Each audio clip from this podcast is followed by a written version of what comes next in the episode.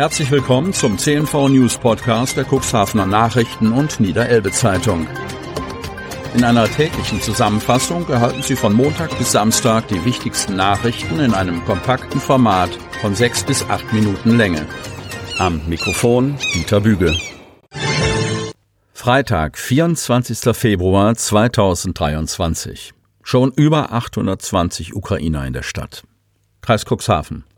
Ein Jahr Ukraine-Krieg, ein Jahr voller bisher undenkbar gehaltener Herausforderungen.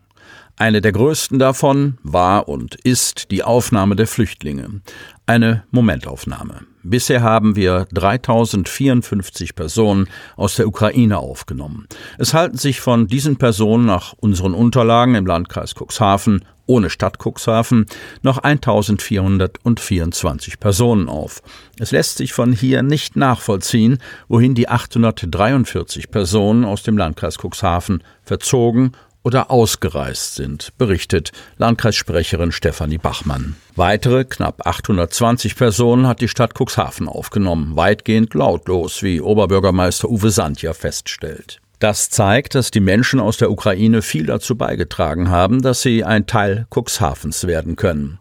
Und es sei ein Verdienst der Bevölkerung Cuxhavens und ihrer vielen Institutionen, die ein weiteres Mal ihre überwältigende Hilfsbereitschaft gezeigt hätten. Ein Blick zurück ins Frühjahr 2022. Der Landkreis etablierte eilends ein Ankunftszentrum im ehemaligen Helios Seehospital Salenburg. Am 26. April zogen dort die ersten Geflüchteten ein. Nachdem die Einrichtung, die nur als Zwischenstation gedacht ist, zeitweilig überfüllt war, waren dort Mitte dieser Woche 20 Personen untergebracht. Derzeit ist angedacht, das Ankunftszentrum bis mindestens Ende 2023 zu nutzen. So der Landkreis. Herausforderungen bezüglich des Ukraine-Krieges betreffen verschiedene Bereiche. Wir bereiten uns derzeit auch zur Entlastung der Gemeinden auf die Unterbringung von Flüchtlingen durch die Herrichtung der Kaserne in Altenwalde vor. Diesbezüglich stehen wir in Kontakt mit der BLMA. Bundesanstalt für Immobilienaufgaben und dem Land Niedersachsen, um die nächsten Schritte zur Herrichtung abzustimmen, so Stefanie Bachmann und berichtet weiter. Im Bereich der Ausländerbehörde und der Asylbewerberleistung gab es im Zuge der Ukraine-Krise einen erhöhten Stellenbedarf. Leider sind derzeit noch nicht alle Stellen besetzt, weil qualifiziertes Personal fehlt. Verdi kündigt Warnstreiks bei der KVG an. Cuxhaven.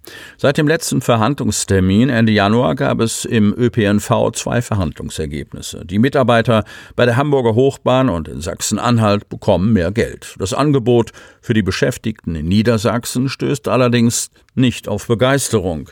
Das aktuelle Angebot würde die Lücke zu anderen Tarifbereichen sogar noch vergrößern, heißt es in einer Verdi-Mitgliederinformation. Das ist kein Angebot, sondern eine Unverschämtheit und ein Schlag in die Magengrube eines jeden Beschäftigten, urteilt die Gewerkschaft. Im Tarifbereich AVN Sachsen-Anhalt würden aktuell zwischen 17,50 Euro und 19,50 Euro gezahlt und das soll sich im kommenden Jahr noch einmal um 1 Euro erhöhen. Die Beschäftigten in Niedersachsen fragten sich, wieso ihre Arbeit in Niedersachsen zwei bis über vier Euro die Stunde weniger wert sein solle als die Arbeit der Arbeitnehmer in Sachsen-Anhalt für den gleichen Arbeitgeberverband. Die Abschlüsse, die der AVN in Hamburg und Sachsen-Anhalt getätigt hat und die Löhne, die dort nun gezahlt werden, würden zeigen, dass die Forderung aus Niedersachsen nicht zu hoch sei. 3,50 Euro mehr in der Stunde für jeden Beschäftigten sei bei derzeitigen Löhnen im Fahrdienst und für Kfz-Handwerker der Versuch, die Gehaltslücke zu schließen.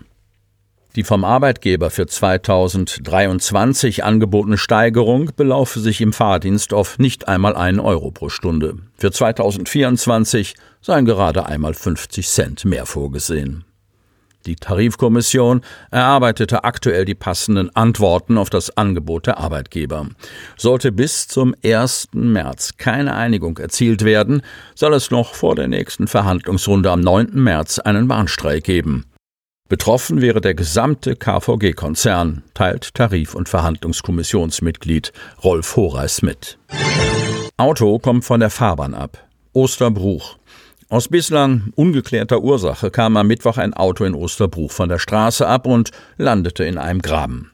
Gegen 17.50 Uhr wurden die Rettungskräfte zu einem Verkehrsunfall nach Nubhusen gerufen. Der 86-jährige Fahrer eines Audis aus Ilienwort war mit seiner 82-jährigen Beifahrerin von Bülkau in Richtung Osterbruch unterwegs, als das Fahrzeug von der Straße abkam. Ersthelfer hatten den Fahrer und die Beifahrerin aus ihrer Lage befreit. Bis zum Eintreffen des Rettungsdienstes wurden die Verunglückten von der Feuerwehr betreut. 32-Jähriger wegen Kinderpornografie angeklagt. Cuxhaven.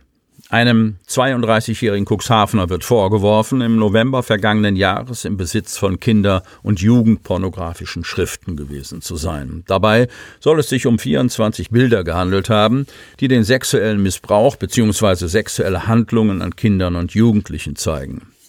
Die Bilder sollen sich auf dem Smartphone des Angeklagten befunden haben. Nun muss der Cuxhavener sich vor dem Amtsgericht Cuxhaven verantworten. Sein Verteidiger Sebastian Brill stellte einen Antrag auf Verfassungswidrigkeitsüberprüfung und bat um die Aussetzung des Verfahrens.